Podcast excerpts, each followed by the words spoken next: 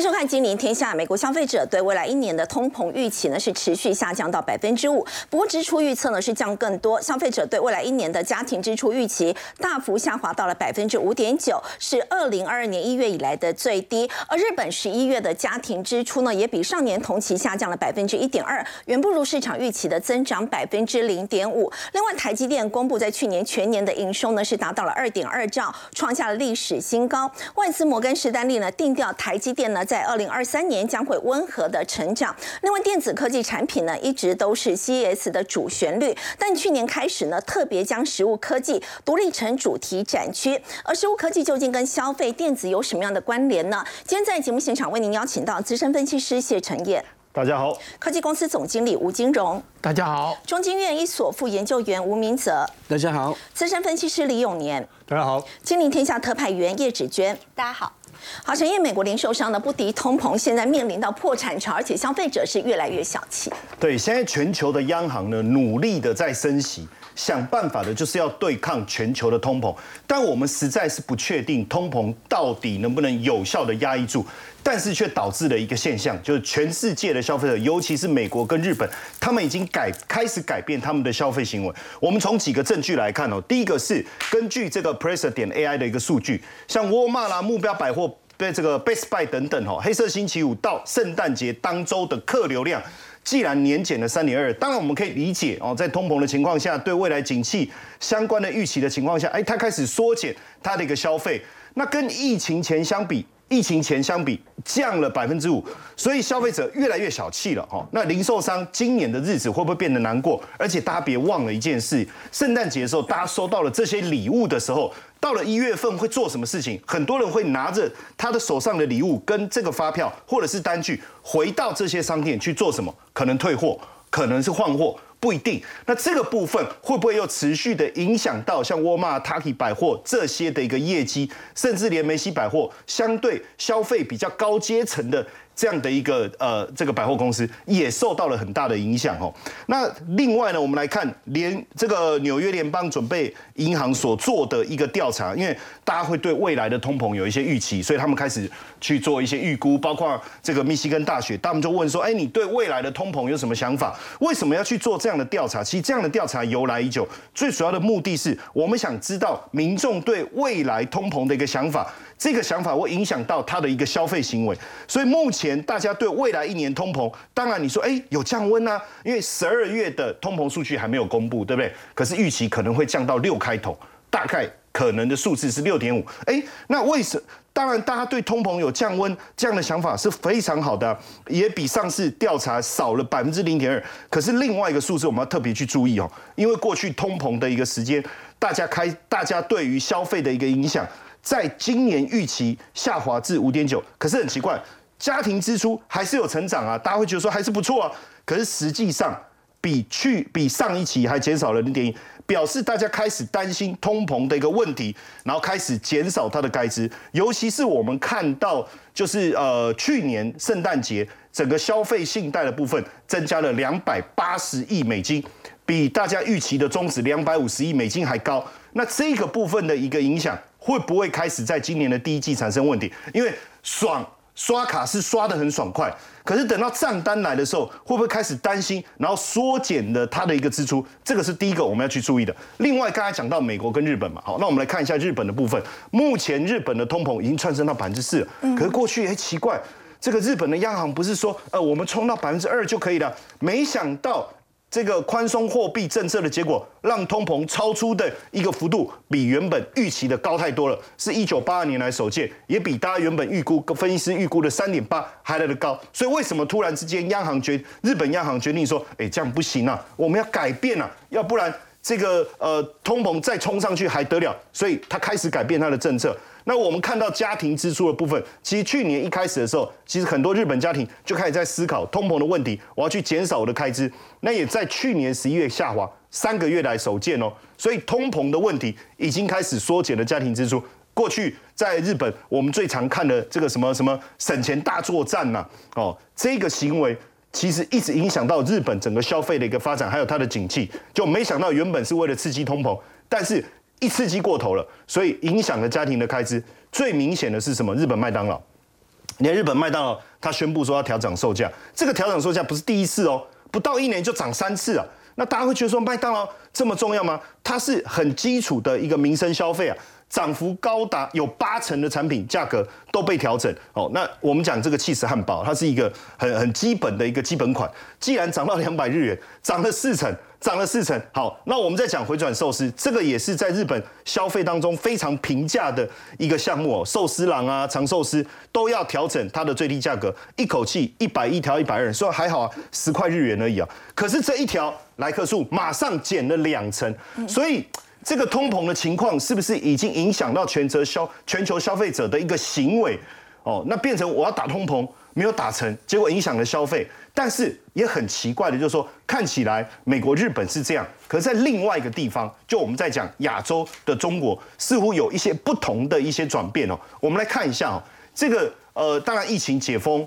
过后，是不是有可能消费力道开始出来？这个我们之前在节目上都有跟他谈过。最主要的是最近啊，我们在看股票市场，在这个震荡当中，既然 MACI 的亚太指数从十月二十四号就去年哦。它碰到最低点，那大部分的股市反弹的力道不强，但是它既然涨了百分之二十，一般来说，我们对于牛市的定义就是你要涨幅超过百分之二十，跌幅百分之二十是熊市，那涨幅百分之二十就是牛市，这个是很合理的。而且今年哦，到目前为止已经涨了三点六，那 S M P 五百只有涨百分之二，所以很明显的做了一个比较。有没有可能今年的亚洲股市，尤其是陆股，相较于所有的市场，它会逐步的回稳？最近我们在看这个外资对于整个亚洲市场的报告当中，其实特别看好的就是这个呃入股的一个市场，尤其是这个呃这这个流入这个入股的一个资金是持续的涌入哦。不管是北上的资金也好，或是看好这个港股跟入股的一个资金也好，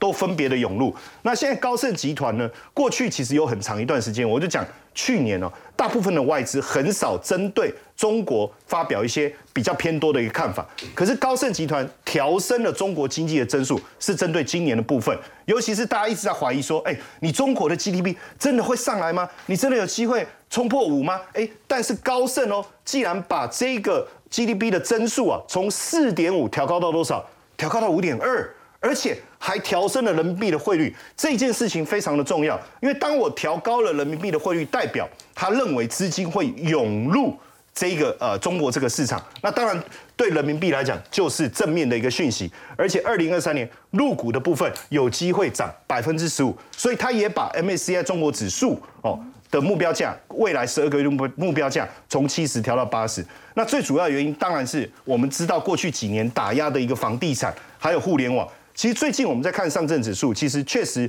呃，你看最近五天哦，它确实是一个缓步推升的一个状况。跟过去来讲，很多的利多进来，它完全不动如山，有天壤之别。甚至我们看到人民币的一个汇率啊，最近三个月升了百分之五。之前我们还在谈啊，哎，会不会贬破七啊？现在。看到的情况是持续的在升值当中。其实有两个股票，我觉得可以特别来谈论一下。一个是碧桂园，碧桂园大家知道房地产的一个部分，过去几年恒大的事件让所有房地产股基本上是崩盘的一个概念，包括整个呃大陆的一个房地产市场全面的一个匮乏，也拖累了中国的一个经济表现。而且我看到呃这个中国的一个储蓄大幅度攀升，其中的最主要原因是大家过去都去炒房地产。那现在不炒房地产的钱要放哪？就只好放定存了。哎，结果没想到这个房地产开始松绑了，最近五天呐，涨幅就来到了七点四哦。那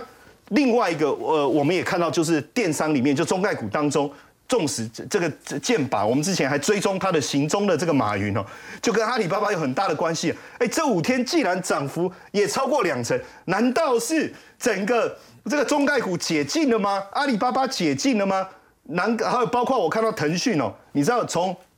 去年的低点一口气涨了多少？涨了七成呢！哇，那但这时候我们开始得去思考，未来整个亚洲股市当中，比如说跟碧桂园有关的，像这个香港高股息，或者是跟阿里巴巴有关的，像中国五十这一类连接这些指数的 ETF，未来是不是会有很好的表现？尤其是在过去大幅度一个崩跌以后，我觉得今年应该可以特别关注一下这个方向。好，刚刚陈院长我们看到呢，现在高盛调升了中国大陆的经济增速。那么中国股市呢，其实从二零二三年开年开始呢，表现就非常的强劲。那么投资人是纷纷压住解封呢，会推动大陆的整个经济的复苏。那么投资人也更加看好，不再受到包括刚刚所提到这个马云所控制的，包括蚂蚁集团或阿里巴巴这些公司的前景。要请教吴老师哦，包括在这一次呢，可以看到二十一位的这个民营企业家非常罕见的，他们也集体拍片说看好。新一年中国大陆的经济是的，呃，今年一月七号，或就前几天，那呃呃蚂蚁集团的官网突然发了一个公告，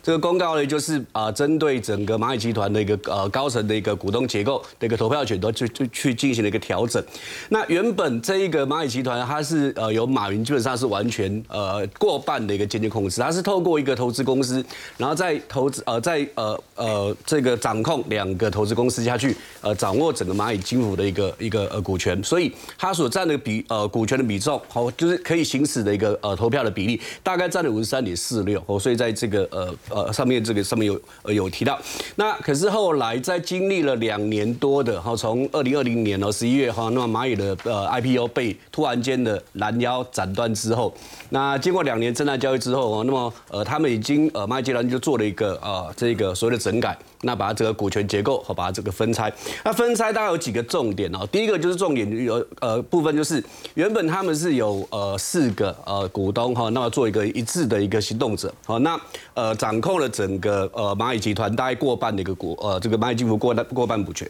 呃但后来他们现在已经协议终止了和一切的一个这个行动的一个呃这个呃合作的一个协议。那第二个去进行一个股权转让好，那把这个呃这个呃这个呃合公司把它一拆为二，那再分别。有掌控两家这一个投资公司，那再把这个股权做分拆，那最后一个呢，就是好，那么呃呃承诺要独立行使这个股东的一个职权。那么经过这样子的一个呃转换之后，好，那马云到现在大概只剩下六趴多的一个呃投票权，所以他已经没有办法去掌控整个中国大陆呃就整个蚂蚁集团的一个部分。与此同时，呃大陆的呃央行的一个呃这个呃行长，那也兼了一个哦对央行的一个这个。呃，党委书记哈，那兼呃银保监会的一个主席哦，郭树清，他也提到了，就是说哦，他要呃未来的金融发展要投着重在所谓的互联网的呃产业，包括平台经济的部分。那延续着习近平在去年的中央经济工作会议的时候，哈，他也有呃讲法，就是他一贯非常非常照顾、非常关心这个民营企业，所以看起来好像对于这个民营企业的一个呃。呃呃，监管的强监管的部分，好像略有这个松绑的一个情况。然后呢，也宣布了哈，那么这个整个十四家互联网平台公司的一个金融业务的一个专项行动，基本上已经基本完成。也就是说。呃，马云的这件事情哈，蚂蚁集团这件事情结束之后，他就宣告的哈，那么其实呃，这个整个平台经济、平台尤其平台金融这个部分，那大陆官方已经完全的可以去掌做掌控。那所以他们开始可以慢慢慢慢去放松整个中国大陆的一个民营企业的一个监管。哦，所以到了后来哈，那么央视的一个呃一个节目又采访了二十一位的，包括阿里巴巴的一个董事会的主席哈，那呃张勇跟复星国际的这些呃董呃董事长和郭广昌。等等，这二十一位，呃，这个在大陆非常有名的一个民间企业家，他就联合的，哈，那么发声说看好这个新年中国的一个一个经济，哈，那所以这就是呃，在去年十二月，哈，那么中央今天工作会议，习近平表态支持民营企业之后，那民企的一个大老板，哈，首度的一个好集体表态，那觉得我觉得最主要原因就是因为，呃。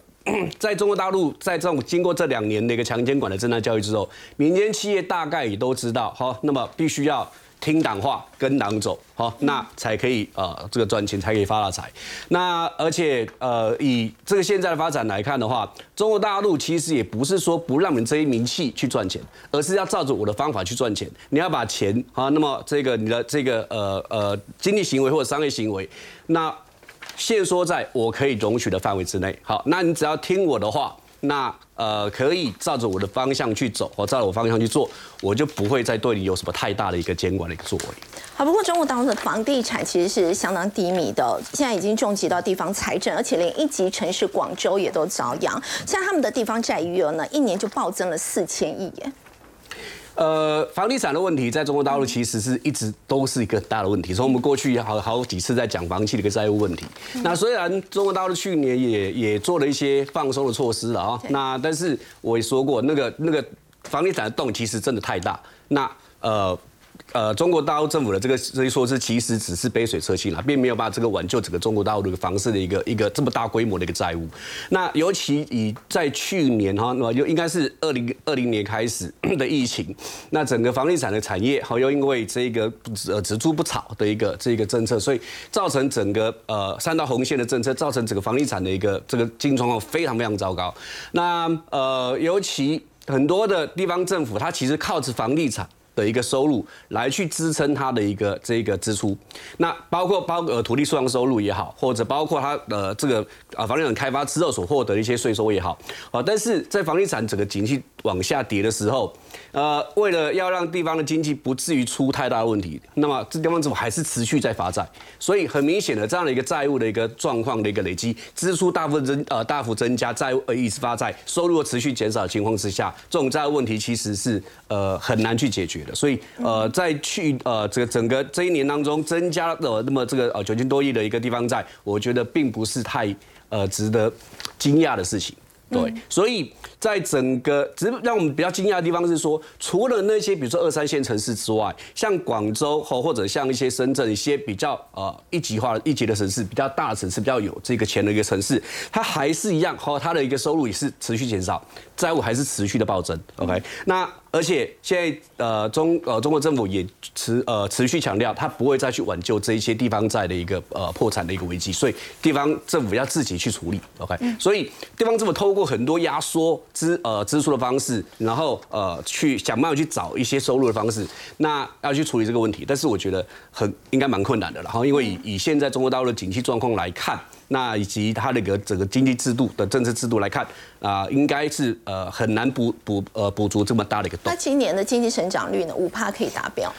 呃，这个部分哈，我想因为去年的基期比较低，对，然后呃，应该应该讲二零二二年，然后刚刚过了这一年，它基期比较低。那今年又很多的一些。呃，放松的措施，那央行可能也有在出台一些所谓的呃这个宽松的货币政策，以及一些财政政策。那要达到五趴左右，我觉得呃还是有可能哈，因为呃我还是强调去年基期比较低，好，但是那五趴到底代表什么样的意义？我觉得呃，身为一个经济学家，虽然我常觉得说呃经济成长率这东西好在我们学经济系很重要，但是我们认为差个零点一，差个零点二，其实差异不大。嗯，是。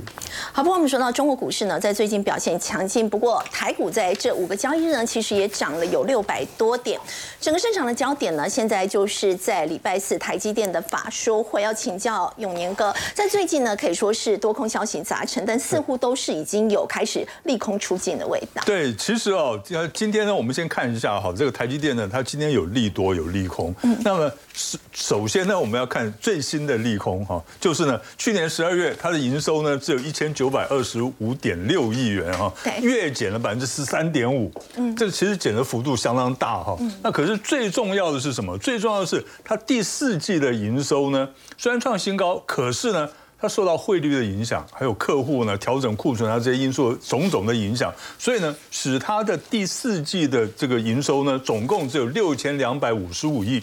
那六千两百五十五亿的意义在哪里？因为他之前的猜测是说，我第四季呢，如果用三十一点五的汇率来算的话，那么我最低标是六千两百六十八亿，高标可以达到六千五百二十亿。结果呢，它实际上出来的数字只有六千两百五十五亿，远低于它的这个最低标。那这个来讲，对台积电来讲是很少见到的事情哦。它大部分都可以落在中位数哈。那呢所以呢，这一点来讲的话，对它来讲算是一个比较大的利空。那当然了，它全年去年全年度的营收还是创历史新高，这个是没有问题的哈。那这另外一方面呢，我们可以看。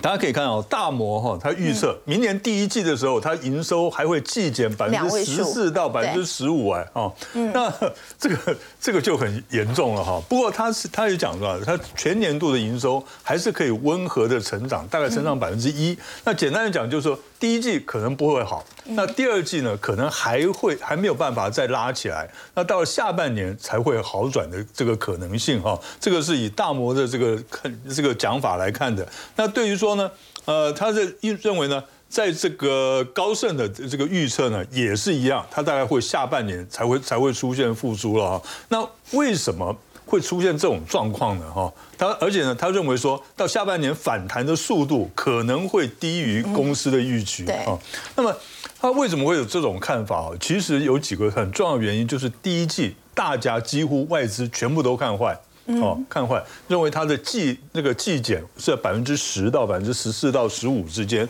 那季减的幅度这么大，那当然大家会觉得说，哎，它为什么会这样子呢？那有几个原因。第一个是它库存，它这个供应链的库存去化的速度太慢啊。那第二个呢，就是呢，因为在第在去年第四季呢，已经出现一种现象，就是它六纳米跟七纳米的产能利用率已经开始降低了。那么到。预计呢，到第明今年第一季的时候，五纳米的产能利用率也会开始松动，而且呢，还有一个原因就是呢，因为第一季的工作天数很少，比较少，对，大家可以大家可以看一下，光是今年的过一月份呢，只有十三个工这这这个工作日啊，哇，这个实在是太少了，所以呢，对他们这个来讲的话，那当然会造成一个季衰退的一个，可是呢，我们要关注一个重点是说，它年比。是怎么样？就是今年的第一季跟去年的第一季相比，它的衰退的幅度有没有这么明显？那如果说它的衰衰退幅度呢，只有相比起来只有从百分之一、百分之二的话，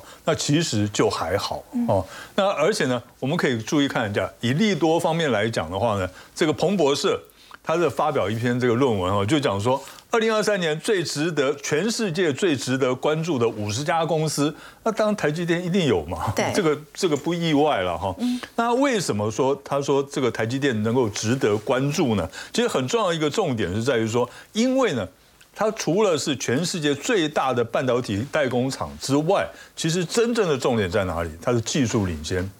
它技术领先全世界哈，而且它的晶片啊，还有先进制程，还有这个呃封装的这个部分的技术方面，它全部是领先全球的。那领先全球有个什么好处？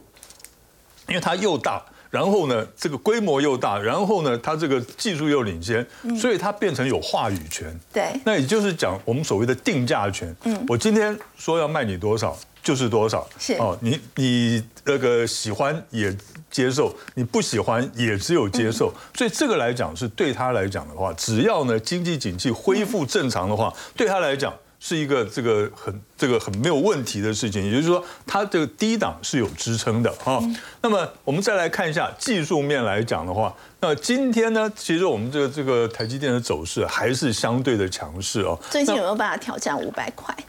呃，我这样子讲哈，因为今天这个营收一公布出来哈，明天它走势可能会比较弱一点，可能会比较弱一点哈。那可是呢，因为呢礼拜四它要法收会，那大家现在呢，我们是认为说它有可能会怎么样？有可能会利空出尽，嗯，哦，有可能利空出尽，所以呢。我们不排除礼拜四还有高点。那现在的关键重点在哪里？关键重点是说，今天盘中的高点是四百八十七块，这个是它的一个大压力。因为在当初在十一月的时候呢，在四百八十七块这边出现了很大的这个这个大量的成交，所以大量的套牢压力。所以它只要呢能够站上四百八十七块，它就有机会在农历年封关之前挑战五百块。嗯，哦，那至于说呢，呃，我们在基另外呢，我们看一下它的基本面来讲的话，哈。这在基本面上来，技术在筹码面来讲的话，过去三个交易日呢，外资一共买超三点九万张，光是昨天就买了二点九万张。今天我认为他们应该还有在继续在买超，持续买超。所以呢，明天如果说台积电开低的话，我觉得它开低走高的机会是有的。嗯，啊，只要外资不要反手这个卖出的话，是它应该是有机会的。好，好。另外我们看到，其实，在台股的一个部分，大家也很期待哦，在农历年前还有没有接下来几个交易日有没有红包行情？呃，我们是比较看好，我们是比较看好，认为说应该会有这个有没有机会挑战一万五千？好，那么我们要达到挑战一万五这个目标哈，那有几个几件事情要做到哈。第一个就是日均值，在接下来三个交易日，日均值能够达到一千九百亿的话，就有机会了，因为成交量呢。量还是要补上，对，一定要补上来哈，那就有机会来挑战一万五千点。那另外呢，外资已经连三买了哈，一共买超差不多四百八十亿啊。对，那今天如果他们是还呃，今天还是买超了一一百五十八亿的样子，今天再继续买超，就连四天买超。我在这边要跟大家强调一下啊，大家不要不要想说，哎，外资连续四天买超又很了不起吗？我在这边告诉大家，真的很了不起。为什么？从去年哦，去年的二月十四号一直到今年到到去年的十一月十四号，这么长的时间里面，它只有过两次连续买超四天的记录，外资哦哦，那它。每次连续买超之后呢，四天连续买超之后都会走一波，走一波多头，所以今天已经是连续第四天买超了，所以我认为后面呢还会有更高点可以值得期待的。嗯，就是封关之前嘛。对，封关之前应该还有期待。那然后呢，如果说这个礼拜哦，这个礼拜的这个周线呢收盘指数能够收在一万五千点的话，我们来看下一张会有什么样的变化哦？大家看一下哦。如果呢，这个礼拜收盘指数站上一万五千点的话，那么就有机会来挑战一万五千五百点的年限。为什么呢？因为如果这个礼拜收盘指数站上一万一万五千点的话。二十六周均线就是半年线，就会止跌翻阳了。嗯，它就从原来的压力会变成支撑哦，然后把这个指数推上去。所以呢，大家可以这个拭目以待哦，看看这个礼拜的这个周线能不能够收在一万五千点。好，有年哥带我们看到呢，台股在接下来几个交易日呢，马上就要农历年封关了，那么相当有机会呢，是往上来挑战的一万五千五百点。好，那我们说到呢，在这个台积电的部分，还是大家最关注的。说到台积电，要特别。看到是这一家台积电供应链的检测分析厂，叫做宏康。宏康呢，包括在去年十二月、去年第四季以及去年全年的营收都可以创新高。他的董事长谢永芬只觉得她是全台湾第一位材料学女博士。当初她其实要开始创业的时候，她的朋友都不支持她。没有错，我们刚才在讨论说台积电的这个营收表现怎么样。不过我们现在要讲，就像你刚刚说的，我们要讲的是一个十二月营收创新高、第四季营收创新高、二零二二年全年创新高的一间公司。好，就是半。导体的检测分析公司叫宏康，那一般观众朋友可能会想说，哎，什么是呃检测分析？就很简单概念，就把它想成说，我们会去健检中心做健检嘛。那我人进去了之后，那就很多的仪器开始扫描我，然后最后看我身体健康状况怎么样，数据出来，然后告诉我应该多吃些什么等等。你可以把它这个概念类似，就是放在这样子半导体检测分析上。所以呢，比如说它会去分析检测，像是材料，然后还有像是一些呃可靠度，还有他也会去教。一些这些半导体厂，你要可以多做些什么事情，可以提高你的良率等等。所以以宏康来说，它成立了二十年，包含像是台积电，刚讲的台积电，还有国内很多很多的半导体厂，还有像是 NVIDIA，甚至高通，通通都是它的客户。好，那我们当然要讲到宏康的话，一定一定哦，要来讲一下这位他的董事长啊，也就是他的创办人，叫做谢永芬。那就像刚刚肥姐你讲的，她是国内第一个呃土博士，呃材料学的女博士。对，好，但是他其实他自己有。说小的时候，他妈妈也说女生干嘛要念这么多书，所以其实他的博士学位是在他开始工作之后在职之下再去拿到这个博士学校，对，才去拿到了一个博士学位。但他拿到了博士学位之后呢，那个时候他的父亲哦，他说他父亲在报上看到了一个计划，就是美国的贝尔实验室有一个博士后后研究的研究员计划，这个实验室给的薪水很高，在在国美国来说，好，后来他看到了这个计划之后，好，他就去了，那他当然他也录取了，做了一年之后，他的表现。太优异了，优异到什么程度呢？呃，这个实验室他想要跟他续约，那续约的同时，你一个女生在那里，那可是他已经结婚，他还有三个小孩，所以那时候呃，展现诚意，他合约到期之后展现诚意，把他的先生同样也是他清大的材料系的博士哦的一起哦一起续聘到美国去。但是呢，就当他举家到美国，感觉就要定居下来这个时候，发生了一件事情，让他直接回到台湾。就这样，他说他有一天在路上开车的时候，结果跟校车有一点擦撞了，有点擦撞，结果被警方取缔之后，直接上了法院。他说：“我才刚到法院，我一句话都还没有说，我都还没有开口，结果白人的法官就说：‘好，你不用讲了，你去付罚款吧。’啊。”他就觉得说，我我连开口你给我辩解的机会都没有。他觉得说，那如果在这样的一个状况，我连帮我自己辩解机会都没有，我要把我未来下半生的精华都奉献在这个国家吗？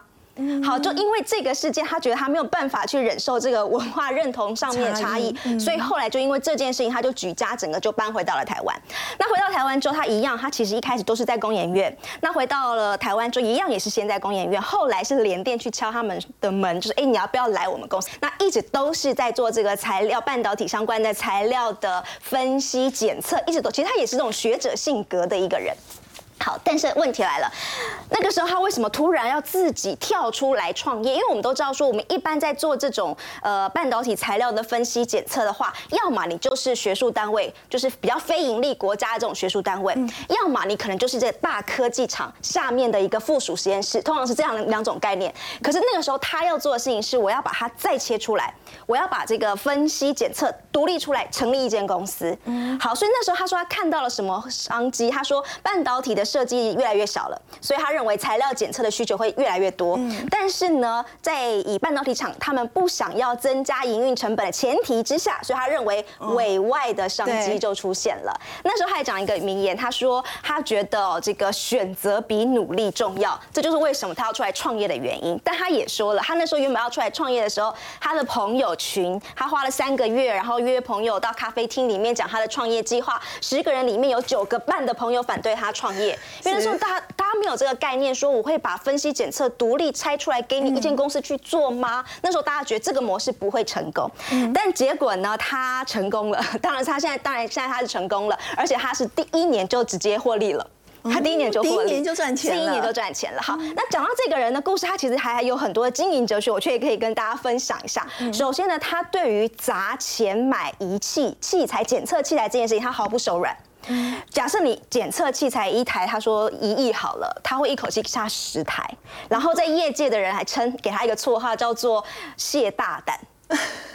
对，但是他的说法是，他说我呃去做这么多的资本支出，某种程度上我也是在给我自己赚钱的动力，因为我做了这么多资本支出，会很担心你砸那么多钱，到底有没有办法回本？对，这是他的其一，有蛮有趣的事情。然后其二呢，就是他特别喜欢写。他他的他在他的办公室里面有非常非常多大的白板。哦，就隔板啊，或者是会议室里面一定都会有白板。他的哲学是说，他说如果今天主管们在开会，然后我讲了十分钟的东西，但是大家对于听觉的记忆是低的，你讲了十分钟，可能呃你的顾客不是你的这你的属下可能只会听懂在一两句，只会记得。可是如果你把东西都写下来的时候，他认为人的视觉记忆是比较强的，所以他会要求所有他们的公司的高层啊等等开会都要把重点通通都要写下来。他认为视觉记忆就是他。的一套哲学，还有一个东西也蛮有记得，他写出来才记得住。那还有一个哲学也蛮有意思的是，他说他不应酬的。嗯，他说如果今天我的创业，我的公司是要靠应酬才能够赚钱的话，那我回去领店上班就好了。那时候他的说法，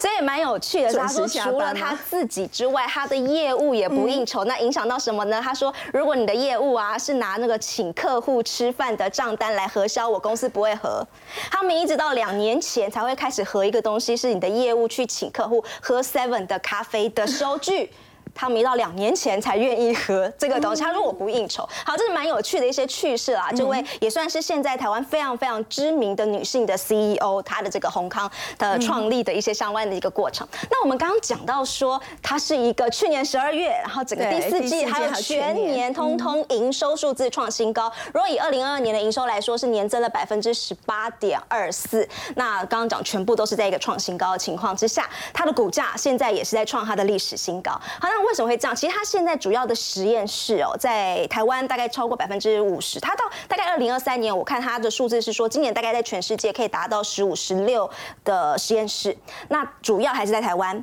那另外还有一个是在中国的部分，上海那个地方。然后另外还有就是日本。为什么它其实有讲说，它这第四季送出一个这么漂亮的成绩单，有很大的一部分就是在于日本。因为现在我们都知道说，第三代半导体现在正在蓬勃的发展。那这个在日本是非常呃。有特色的嘛？那所以呢，它在它的厂，尤其是在日本的实验室，你要知道，第三代半导体它是一个新的半导体材料。那新的半导体材料要出来，不管是你要提升良率，你要提升什么，是不是都需要他们去帮你去做检测，去帮你做提供解决方案？所以它的这一块搭着这个第三代半导体起飞的脚步，也反映在它的营收数字上。那他也说了，因为我们都说今年或者说去年开始的半导体库存，不知道会延续到什么时候，但因为他做的。这个检测行业其实是跟研发，嗯，最最最上游的研发比较比较相关，所以因此哦，它在以目前来说，对于半导体调整库存的影响是相对比较轻微的。好，刚刚子娟段我们看到是宏康的故事，我们稍后回来要再来看今年 CES 的这个焦点。那么吸引不少这个实物科技新创呢来参展，它究竟跟消费电子有什么样的关联呢？先休息一下，稍后回来。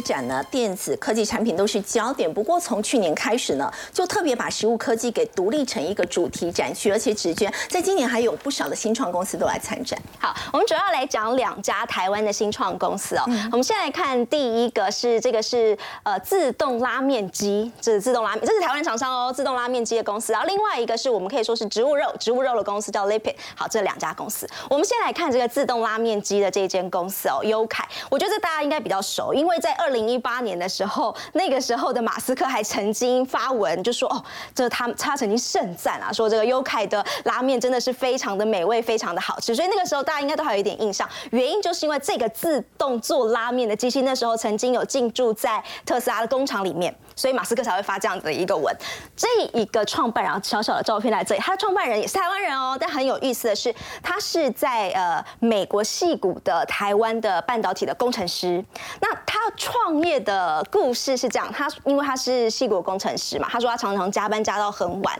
那很晚的情况之下，他回家终于要吃晚餐的时候，他却完全吃不到热食。他说我只能够吃冷的三明治，然后在又在戏谷，只能吃冷三明。他说我好。好想要喝一碗一碗热汤，可是公司附近百里通通都没有，所以他就开始思考说：我到底要怎么样，我可以喝到很美味的热汤？所以那时候他开始激起了他想要创业，然后所以他从拉面着手出发的原因。所以后来这一台机器哦，它就是可以一分钟然后做拉面。这一台机器，一分钟就一分钟就可以把拉面做起来，而且它现在口味还增加了，比如说像这个，它现在还有越南河粉，然后台湾牛肉面口味也出现了，所以它现在越来越厉害，研发了非常多不同的，而且一分钟就做。重点是美味度不减，要不然你说我去泡泡面也可以啊，对不对？所以这美味度是不减这样的一台机，而且这个机器呢，它呃除了在其实台湾现在也有，那大部分还是在美国，就像刚刚所说的特斯拉的工厂或是 SpaceX 工工厂里头有，然后像是在日本的羽田机场里面有，日本。羽田机场里面有，然后还有 JR 的铁道公司里头那边呃坐高铁的时候也都有，这主要是在国外的一个部分。那今年哦，它也的确是再一次在 CES 展上面也引发了一些热潮，在做这个讨论。他现在有说，他现在下一步他要推订阅制，嗯，就订阅制来可以这样吃这个熟食的热汤，这是台湾的公司，台湾的厂商。好，那再来第二家呢？同样也是在这次 CES 展上面有引起话题的，这个叫 Lipid，就是我们刚刚所说的植物肉的公司。它这一次还特别引来了刚刚讲的官方，就是特别的一个展区叫 Food Tech 嘛，它引起了官方论坛的注意，所以很多的呃观展者都有去。其中最特别有特别被点出来的，就是 Hagendas 的母公司，就是品牌拥有它的这个模仿，也来参观这一间 Lipid 的摊位，然后请他做一些简报。好，那我们就继续来看一下。那 Lipid 它的植物肉的故事是什么？到底好不好吃啊？我觉得植物肉那时候之所以会引起话题，那时候应该是因为 Beyond Meat 上市，对，所以那时候那一阵子就会发现植物肉非常的夯。其实摩斯汉堡、然后麦当劳等等等等，大家都一直在讲呃植物肉，植物肉。其实那是因为搭着这 Beyond Meat 上市，那个时候带起来的话题。那其实大家有一个数据啦，就说到二零三零年的时候，植物全世界的植物肉相关的商机是八千亿台。台币，所以它其实已经不只是你说吃东西上的一种口味的选择，它其实应该是可以达到一种整个产业的一个稍微的一些转变。好，那再来看一下，那它的这一间 Lipid 它到底厉害在什么地方？那以它现在来说，它也有跟台湾的路易莎咖啡做一些合作。它厉害的地方在哪里？就是通常哦，如果大家有去吃过植物肉的一些商品，对视觉上基本上看起来看起来都一样了，对，但是吃起来还是会有一点点的那个差异的原因在于。油脂。好，这个概念是这样的。通常我们的植物的那个油脂，它是液态，它那个等于是燃点比较低，所以它当它高温烹调的时候，它很容易马上就气化掉。可是动物的比较不会，动物的这个固态，它是固态的，所以它没有容易那么快被气化掉。可是你肉要好吃，你说和牛好吃，就是那个油花啊，那个油脂要有，吃起来才会好吃。所以那就是之前一直在，就是刚刚讲的植物肉的油脂很容易就散掉，所以他就会觉得。吃起来好像就这么一点跟动物不一样的那种概念，但是他现在做到的是他的一个技术叫做微胶囊技术。嗯，这个微胶囊技术呢，它会让它的这个植物肉的熔点达到了一百六十五度。哦，所以就它就不会到那么快就被气化掉，化掉所以那个油脂你就吃得到那个感觉，所以你吃起来的那个感觉其实就就越来。越像真的肉。对，那这就是它现在它这个厉厉那个技术厉害的一个地方，所以这边讲它就让植物肉拥有更像真实肉的一个口感。那这是两位创办人的照片在这个地方，它就是让这个仿真的感觉更强。但同样的，这其实也是一个戏骨台湾人在戏骨创业的一个故事。可是他为什么最近会回到台湾呢？有一个故事也很有趣，他说他之前哦在美国吃这些植物肉的时候，那吃了好很多很多很多，就发现其中有一家他吃起来觉得特别好吃，他就把它翻到背面，就发现就是台湾厂商做的，他就觉得说真的还是只有台湾厂商做得出来，所以他就因为在美国吃到了一个很好吃的植物肉。他就再次的决定要回到台湾来做他的这个研发中心等等，那这就是这次他的故事。好，我们先休息一下，稍后来看的是台积电在一月十二号呢要召开法说了。那么到底今年的这个营运有没有那么乐观呢？我们先休息一下，稍后来了解。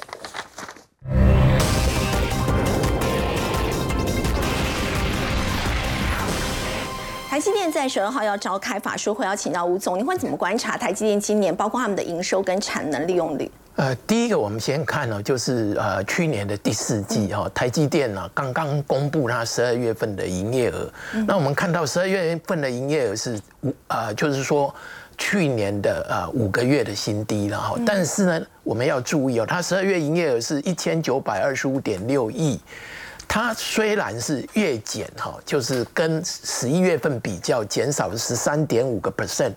但是跟哦年增年增是二十四个 percent，也就是说二零二一年比还是对，跟二零二一年的十二月比，它是增加了二十四个 percent。那如果我们来看第四季，第四季呢，它的营收是六千两百五十五点三二亿的哈，那季增就是说跟哦去年的第三季比呢，它还季增两个 percent 了哈。那如果所以它 Q O Q 还是有两趴。Q O 一两趴，那如果 Y O Y 呢，年增很高，四十二点六个 percent 呢，YOY 有四成以上。就是代表它还是非常的强劲。对。我们来对比一下世界先进。哦，世界先进是二线的晶业晶圆代工厂，它十二月份的营业额是二十八点一七亿，哦。年减是三十八点八二个 percent，那月减呢十二个 percent，哦，所以呢代表它已经下来了一阵子了哦。世界先进其实从去年的第三季哈，整个营业就开始下滑了哈。那我们再看哈，世界先进第四季的营业额是九十五点七三亿，季减二十八点一七个 percent，但是台积电呢？好，去年的第四季它还是季增的，那但是呢，好，我们要注意，其实，我们来看一下台积电的产能利用率。好，不过请教吴总，如果从台积电产能利用率来看的话，恐怕今年的营运还是蛮悲观的。呃，对，从去年第三季起哈，这个呃台积电的产能利用率就有开始下滑，尤其是七纳米。那么七纳米下滑的主要原因是，第一个哈就是手机的生意很不好哈，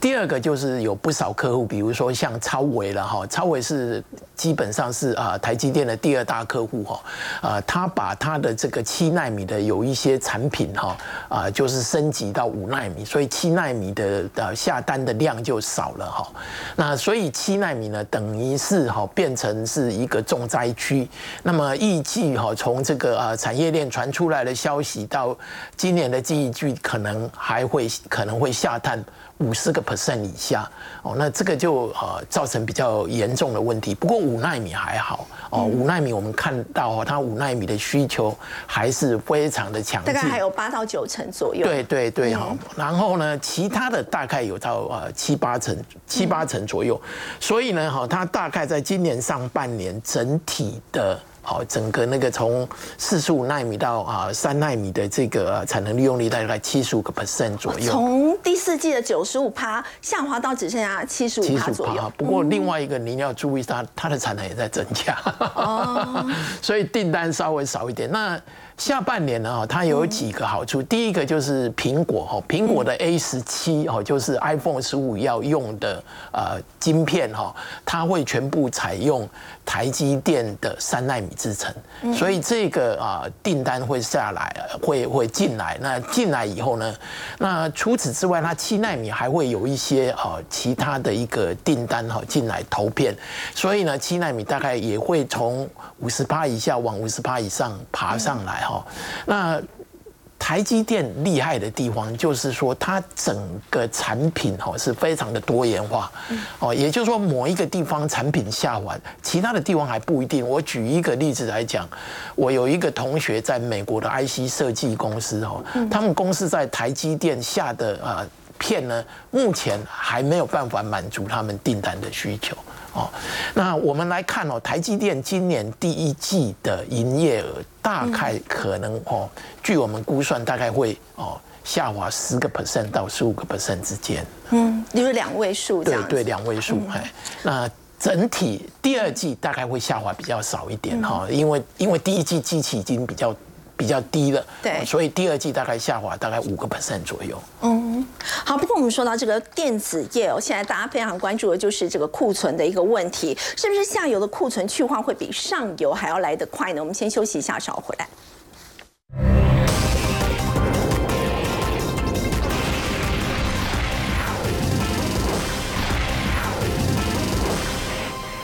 子产业这个库存的问题是不是已经逐步去化了呢？要请教吴总，如果以半导体来讲的话，是目前下游去化速度比较快，但是上游还没有结束吗？呃，基本上啊，从二零二二年，就是去年的上半年，呃。下半年哈开始哈，大家公司都很很警觉，因为发现市场哈就是呃非常的不理想哦，就是啊等于这个出货额啦哈，就是都会比较少，所以呢哈大家就开始去库存哦。比举例来讲哦，宏基的这个啊陈俊生董事长哦，他当时很早就大声的疾呼说库存很重要哦，他他们大力的去库存，所以呢。好，陈俊胜呢？呃，在去年年底他也出来讲说，哎，我们库存已经去的差不多了哈，基本上我们基本上没什么库存。那我们以前是 overbooking 哈，我们呢下订单是超额下单，现在是 underbooking 哈，因为事实上哦前面的销售额没有那么好，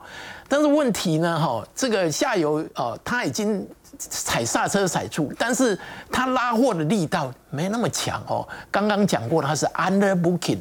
但是呢，以上游的半导体哦，举例来讲，IC 设计公司，哦，它还有很多 IC，因为 IC 呢，哈，当时哦，晶圆都没有办法有足够的晶圆代工有足够的产能，能够满足他们，所以他下单很多。那晶圆代工要把它的啊，金元给他，那给他都是，而且他下的单都是可能半年前的哦，很久以前的下的单，现在出来啊，因为我们刚刚啊，我们有提过，就是说以金元代工来讲，哦，它整个生产流程大概二到三个月，然后还要经过封装测试，所以呢，等于他他等于他下单到这个啊，IC 设计公司拿到他的 IC，可能都快半年了，哦，就是四个月。到半年之间，那这个部分呢，他要踩刹车会踩的比较慢。那要踩刹车了以后，他的客户